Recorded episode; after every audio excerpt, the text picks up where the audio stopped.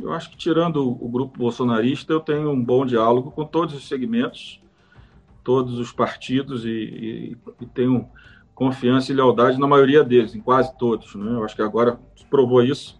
Tirando meu partido, todos os outros eu tive um diálogo leal, não o meu partido dos deputados, mas o presidente do partido.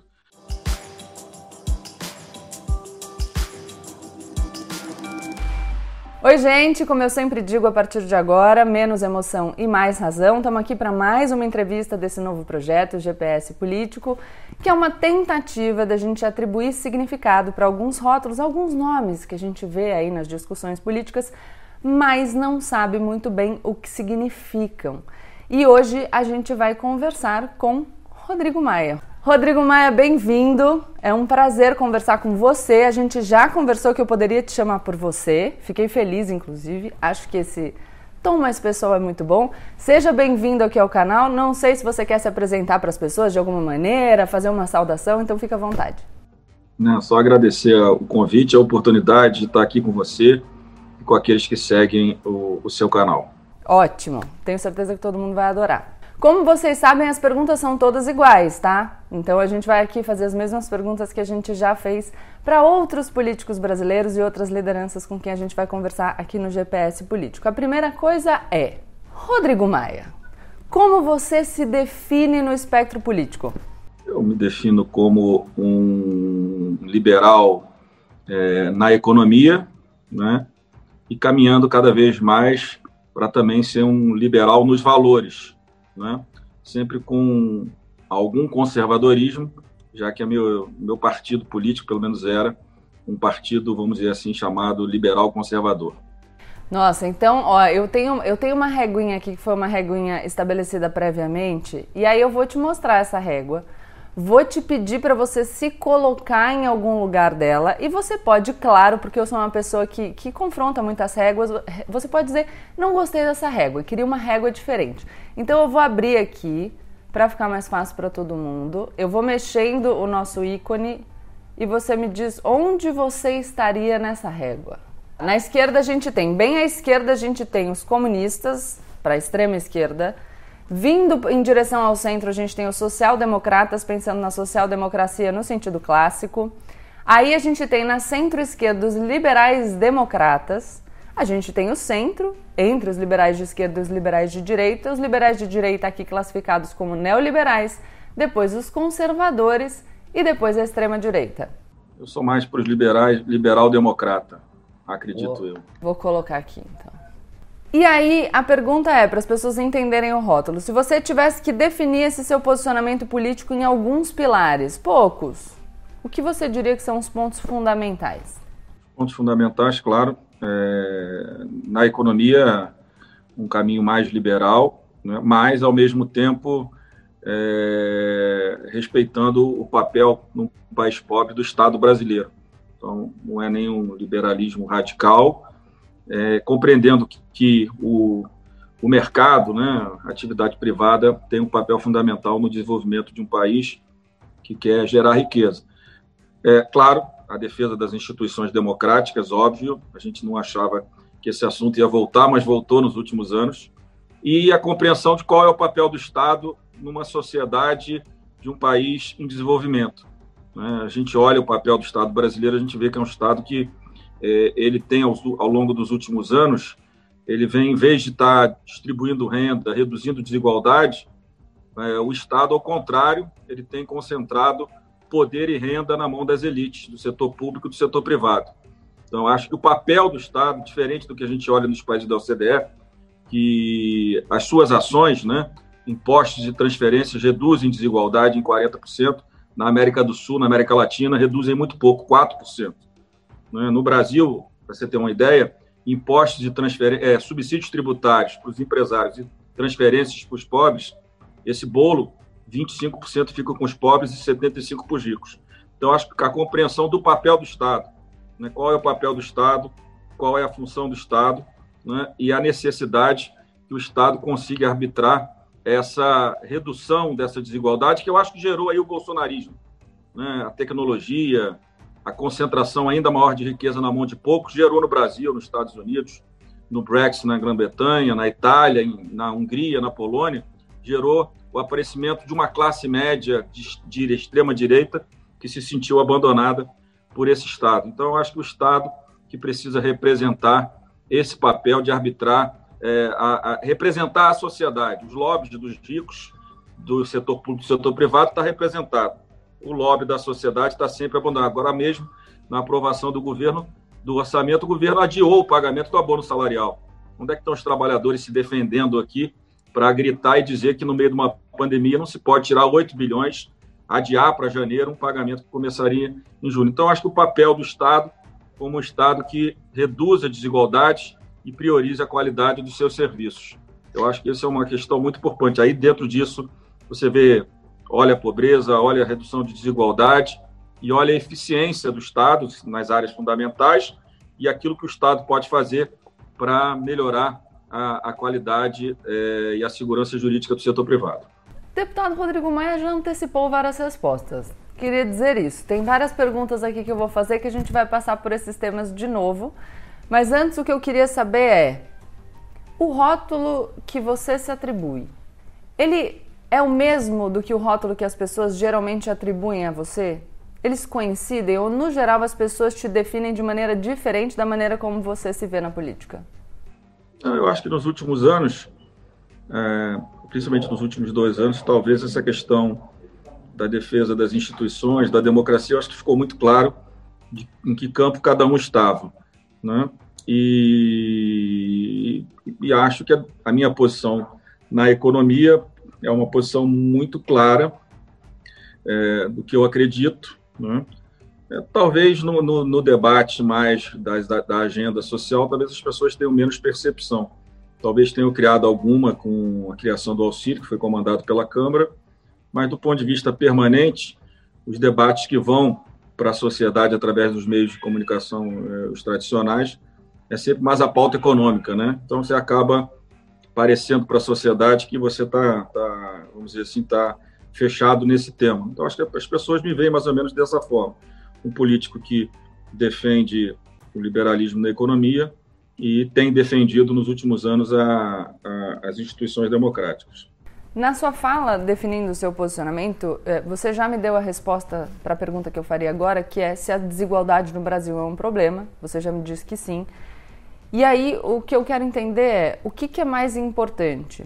É a gente buscar uma maior igualdade no ponto de partida ou no ponto de chegada? Então, a gente tem que trabalhar com igualdade de oportunidades ou igualdade de resultados? Olha, é, o que tem acontecido nos últimos anos, no Brasil e no mundo, é, é, é que a tecnologia né, ela tem gerado um aumento brutal da riqueza na mão de poucos. Né? E acho que isso tem distanciado também é, setores médios de uma esperança maior em relação ao seu futuro. A própria tecnologia tem gerado mudanças rápidas nas profissões, né? As pessoas se preparavam para estudar algo e exercer essa profissão a, até o final da vida. Essas coisas vêm mudando. Então, nós vivemos um momento é, de muita, vamos dizer assim, de muitas mudanças. Né?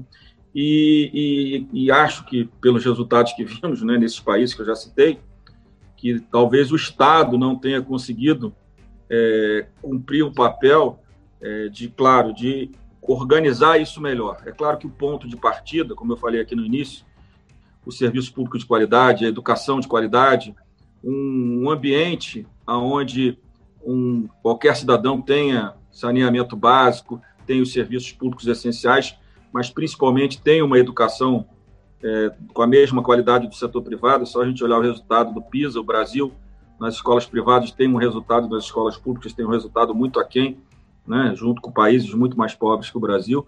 Então, eu acho que a, a, a, essas, essa igualdade de oportunidades na largada é fundamental, porque senão você está construindo pessoas que no futuro não terão condições de se adaptar e se enquadrar é, nesse novo mercado é, de trabalho. Mas acho que o Estado tem um papel, não é que eu seja, é, vamos dizer, de esquerda, mas sem dúvida nenhuma, o Estado deve, né, com as condições que tem, é, com, com a sua, o seu papel de árbitro, organizar exatamente essa concentração para que as, as diferenças entre os, a base da sociedade e a elite ela não seja cada vez maior, como vem acontecendo aqui e, e no resto do mundo, pelos avanços né, pela, tecnológicos que, que vem acontecendo. E óbvio que a questão né, do trabalho é um ponto fundamental. E o trabalho começa pela educação, a qualificação, né, e, e acho que para a gente reduzir desigualdade, sem dúvida nenhuma, a gente tem que tratar dos dois pontos. Como a gente começa dando ao brasileiro mais simples, que muitas vezes o pai é analfabeto, não tem uma escrivaninha para o filho estudar, não tem um computador agora, antigamente o problema de escrever de computador, né? não tem condição de ter uma rede, um, uma rede de internet para poder é, conversar, a gente está vendo agora na, na pandemia, e depois lá na frente o papel do Estado para que essa riqueza não fique concentrada na mão de poucos e que a gente continue vendo, a gente vendo o mundo ficar rico e os pobres ficando mais pobres. Né? Eu acho que essa diferença que cabe ao Estado cumprir um papel importante. A partir já dessas suas respostas, se hoje você tivesse que fazer um plano, obviamente simples, né, porque as questões não só no Brasil, mas em todos os países são complexas, mas um plano, um projeto para o Brasil com três pontos fundamentais e pensando na viabilidade prática desse projeto, quais seriam os seus três pontos fundamentais como projeto para o Brasil? Olha, é claro que é, educação, óbvio, né? E focando desde a educação infantil, como nós fizemos no Fundeb, colocando recursos vinculados à educação infantil, que há um, um gap muito grande em relação ao próprio ensino fundamental. Acho que educação seria um ponto óbvio. Eu acho que a redução das desigualdades né, é, é, no Estado brasileiro. Eu acho que o Estado brasileiro ele cumpre um papel muito negativo, que tem, um, tem a elite do serviço público, tem os empresários. Acho que a gente tem que cumprir esse papel. E, claro, um terceiro ponto, criar as condições. É, claro que dentro de educação você tem política social, tudo junto. Talvez um terceiro ponto, aonde você organize melhor o Estado, garantindo maior segurança jurídica para o investidor privado. E, e, e, você, nas suas respostas, falou desse papel do Estado como árbitro. Eu vou te perguntar, fazer algumas perguntas que têm eh, relação com essa questão do papel do Estado. A gente, toda vez que discute aqui no Brasil sobre privatização, eu percebo que este é um outro tema que gera uma reação bastante apaixonada, que no canal a gente tem o menos emoção e mais razão para conseguir debater todos os assuntos sem tabu. Então a minha pergunta é: o Estado é sempre um melhor gestor que a iniciativa privada?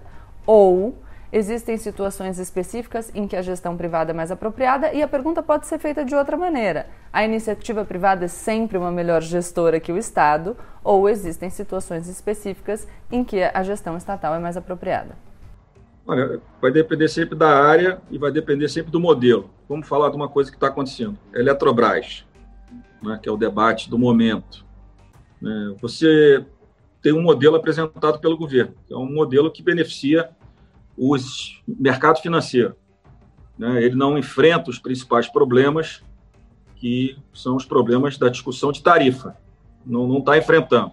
Talvez a Eletrobras, na mão do setor privado, tenha uma gestão de melhor qualidade. A gente vê os custos das empresas privadas em relação à Eletrobras, a gente vê que a Eletrobras custa mais a sua atividade meio do que numa empresa é, privada. Né?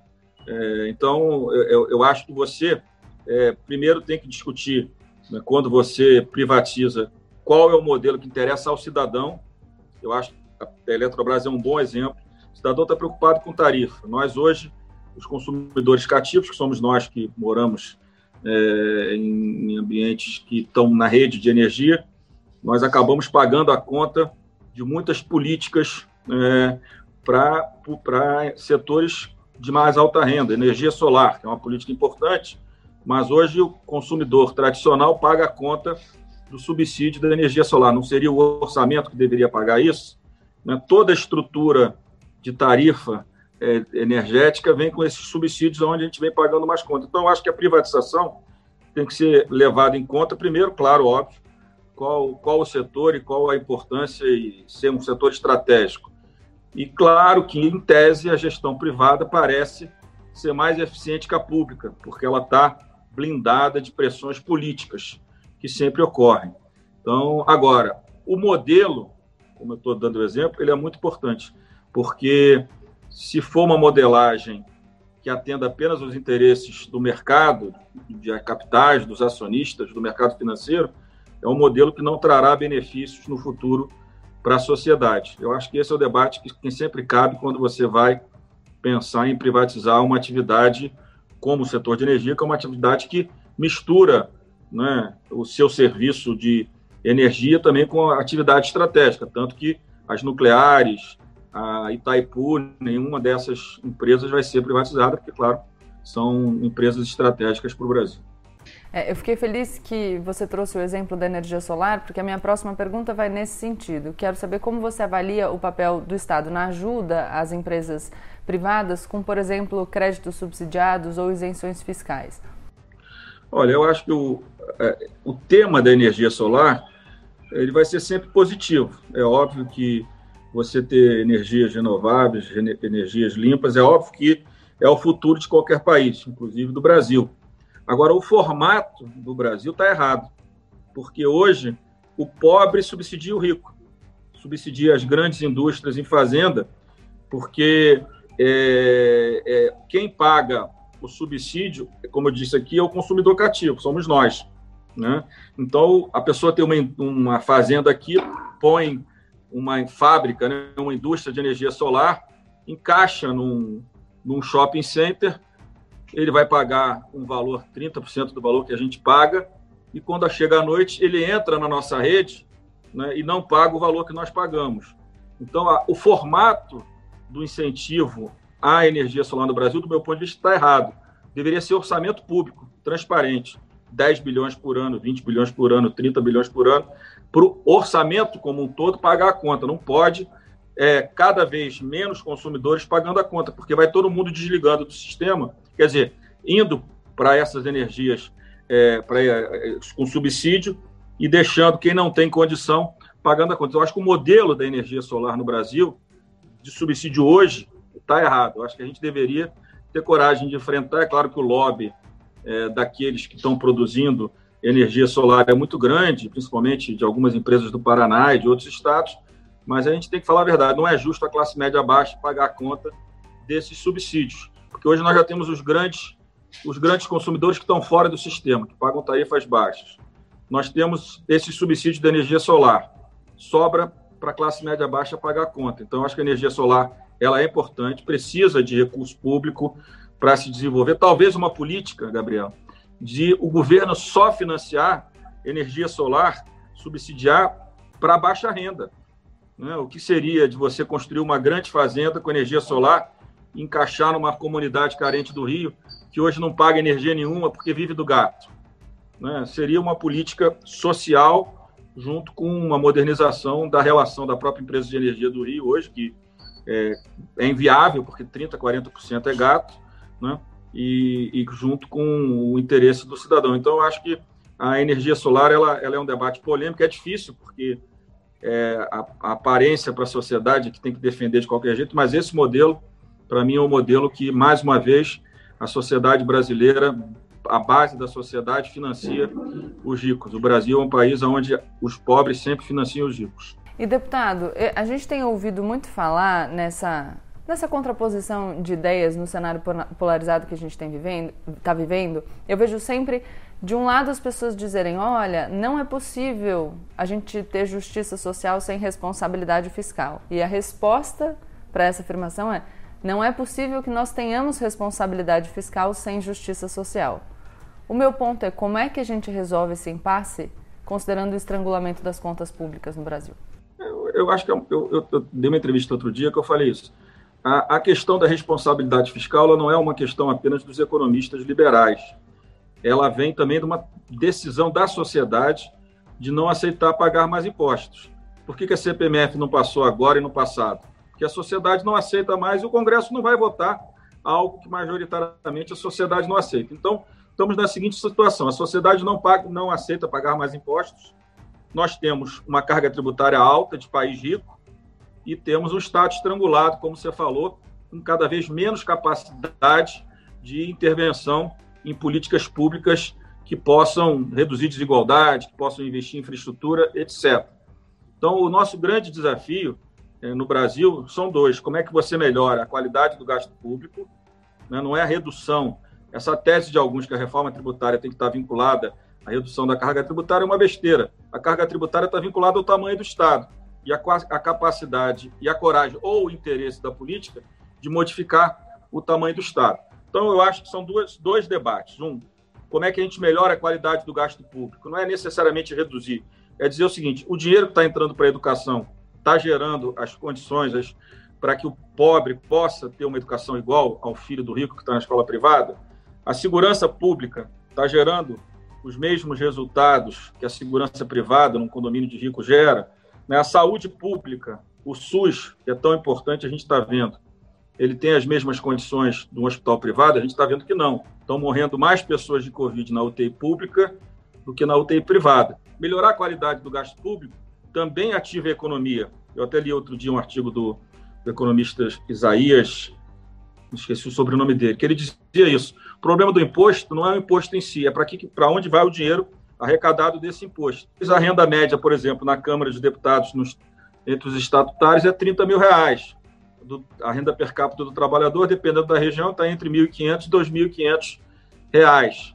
Então, primeiro é melhorar a qualidade do gasto público né, e melhorar a ação do Estado. Do outro lado, que eu acho que no curto prazo, acho que o governo está errando nisso, não está olhando, é como é que você faz o Brasil crescer.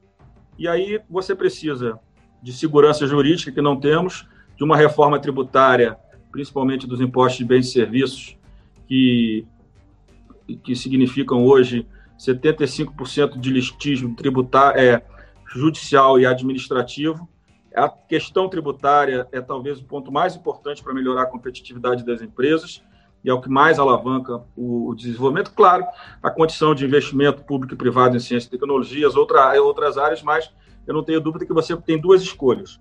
Reduzir o tamanho do Estado, que a gente vê que cada vez a política está menos com menos vontade de fazê-lo. A Previdência foi, eu acho que talvez, o, o, o, último grande, a grande votação para os próximos anos, para os próximos dois, dois anos até o final desse governo, mas você vê que na PEC emergencial, que era cortar alguns gastos públicos, o parlamento não, não teve disposição de fazê-lo. Então, mas esse é um, é um ponto, como é que a gente melhora a qualidade aqui do gasto público. E o outro, como é que a gente faz a economia crescer. Sem dúvida nenhuma, a gente sabe que é infraestrutura, inovação e, claro, um sistema tributário e leis aonde os litígios acabem e o empresário possa ter, como tem em outras grandes economias, segurança para os seus investimentos. Deputado, é, eu, eu, vou fugir só um pouquinho daqui da lista de perguntas antes de entrar na parte sobre construção do diálogo, porque você falou muito de lobby. Eu acho que tem muita gente que está assistindo a gente que não sabe exatamente o que, que é isso. O que, que é lobby? O lobby é, é, é a articulação da sociedade, né? É, no caso do parlamento, na defesa dos seus interesses. Basicamente, você tem os sindicatos dos trabalhadores, dos, dos do patronal, né? você tem segmentos da sociedade que se articulam para defender aquilo que interessa a eles. Né? E isso foi muito, muito exitoso para esses segmentos nos últimos 30 anos. Né? Quando a gente vê o Estado brasileiro, a gente vê isso.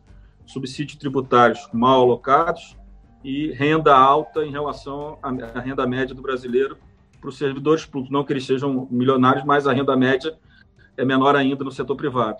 Então, o lobby, lobby é exatamente a capacidade, né, a organização, deveria estar regulamentado já, mas a gente não conseguiu ainda, onde fique claro que a sociedade está representada dentro do parlamento nos seus interesses, ou no próprio Poder Executivo, e também os parlamentares, e também, de forma clara, aqueles que representam segmentos da sociedade, também fica claro que um representa o setor de petróleo, outro representa o professor, o outro as universidades, as escolas privadas ou os hospitais públicos ou privados. E aí o problema é que não há uma regulamentação e isso não é, não é transparente no Brasil como é, por exemplo, nos Estados Unidos. É, eu achei muito importante fugir um pouquinho para falar, porque acho que bastante gente que me assiste pergunta sempre qual é a importância da, das pessoas se organizarem, entenderem mais de política e se organizarem. E eu acho que a sua fala traz bastante disso. Indo para a questão do diálogo, eu quero saber de você quais são os atores políticos de fora do seu campo ideológico que você considera interlocutores leais e bem intencionados. Tem um pessoal com quem você conversa? Olha, Eu acho que, tirando o grupo bolsonarista, eu tenho um bom diálogo com todos os segmentos, todos os partidos e, e, e tenho confiança e lealdade na maioria deles, em quase todos. Né? Eu acho que agora provou isso. Tirando meu partido, todos os outros eu tive um diálogo leal, não o meu partido dos deputados, mas o presidente do partido não foi leal. Mas, tirando isso, eu tenho um ótimo diálogo, sempre tive com o PT, com o PCdoB, com o PSB, com o PDT, é histórico, até porque meu pai foi do PDT. É, o DPSDB sempre tive uma relação muito, muito boa com o PSDB. Então, eu acho que eu tenho um, um, o PSL não bolsonarista, eu tenho uma relação muito, muito boa. Com o DEM eu tenho uma relação boa, excluindo hoje o presidente. Então, eu não vejo, no campo político, tenho uma relação ótima com a maioria dos governadores, com vários prefeitos. Eu acho que construir uma relação de confiança e de bom diálogo na política com, com todos os segmentos, até porque não, não excluo ninguém do debate. Né? O próprio PSOL hoje se aproximou muito, desde a pandemia, desse diálogo, né? que ele era mais distante. Então, eu acho que a, a minha presidência na Câmara, eu acabei é, aprendendo isso e construindo é, esse diálogo com, com muitos segmentos, não apenas da política, mas da sociedade também, porque como o debate ficou interditado no Poder Executivo, muitos vieram para o Parlamento, para a Câmara e para o Senado é, defender o seu, fazer o seu lobby legítimo, né, o setor do meio ambiente, as minorias, né, os índios, né, que o governo tentou algumas vezes regulamentar é, produção garimpo em terra indígena, então teve, teve muita coisa que a gente acabou conseguindo cumprir um papel de diálogo na política e na sociedade, exatamente o Poder Executivo nos últimos dois anos acabou interrompendo e é, interditando o debate com muita gente. É, eu, sei, eu sei que você é um dos atores políticos brasileiros que fala muito de, da, da construção de uma frente ampla. Mas, ao mesmo tempo, eu percebo no meu público muita gente frustrada porque ouve esse discurso da frente ampla e vê pouco, pouca materialização dessa frente ampla. Poxa, ela só existe na retórica. O que, que atrapalha? Por que, que a gente não consegue construir essa frente ampla? Quais são os, os obstáculos? Eu acho que a gente está caminhando para construir uma frente ampla.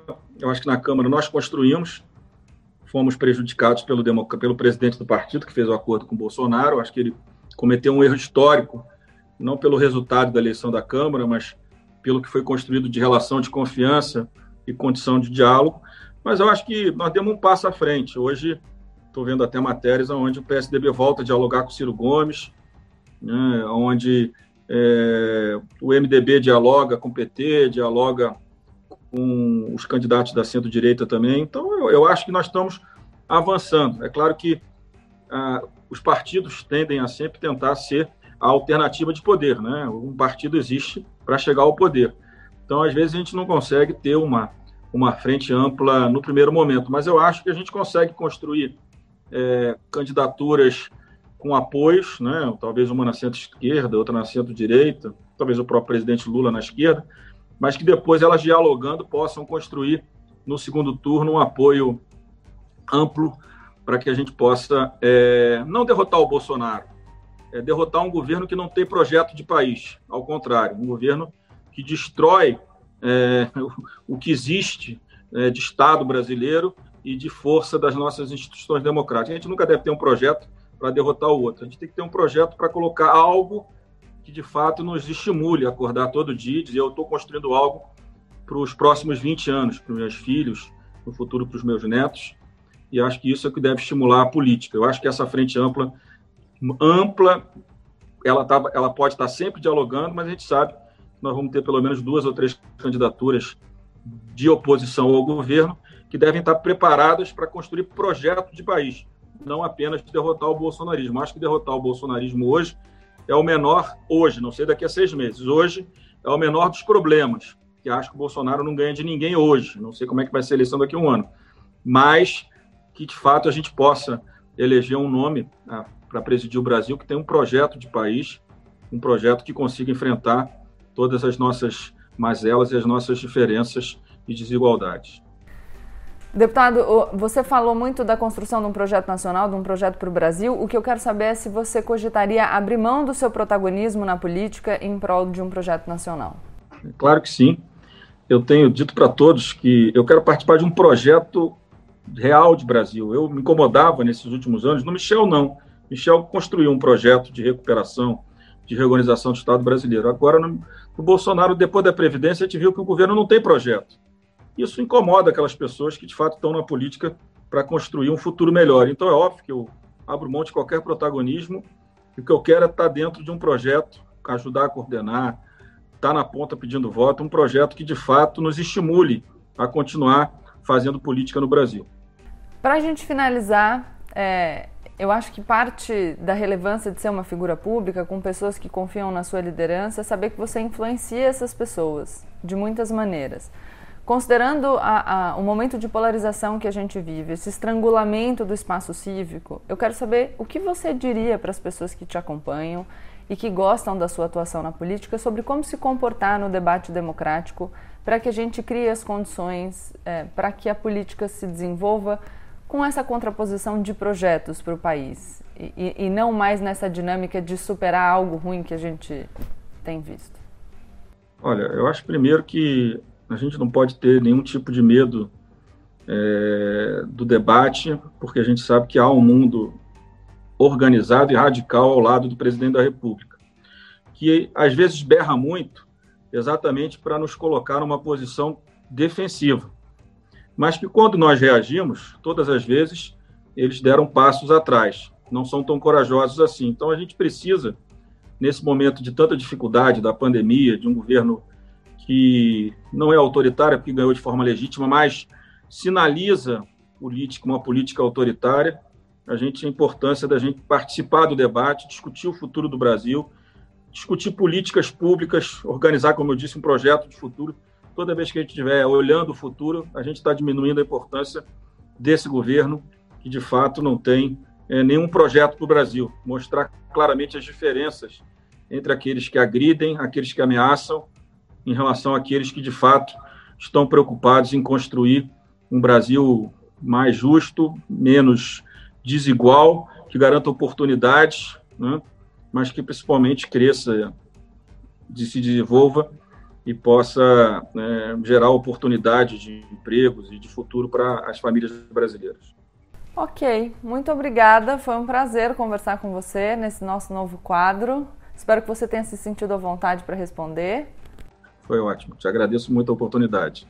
Eu que agradeço. E obrigada a vocês que estão assistindo. Se vocês quiserem sugerir outra entrevista, deixar umas perguntas para Rodrigo Maia, enfim, vocês sempre podem fazer isso aqui nos comentários. Tchau, tchau.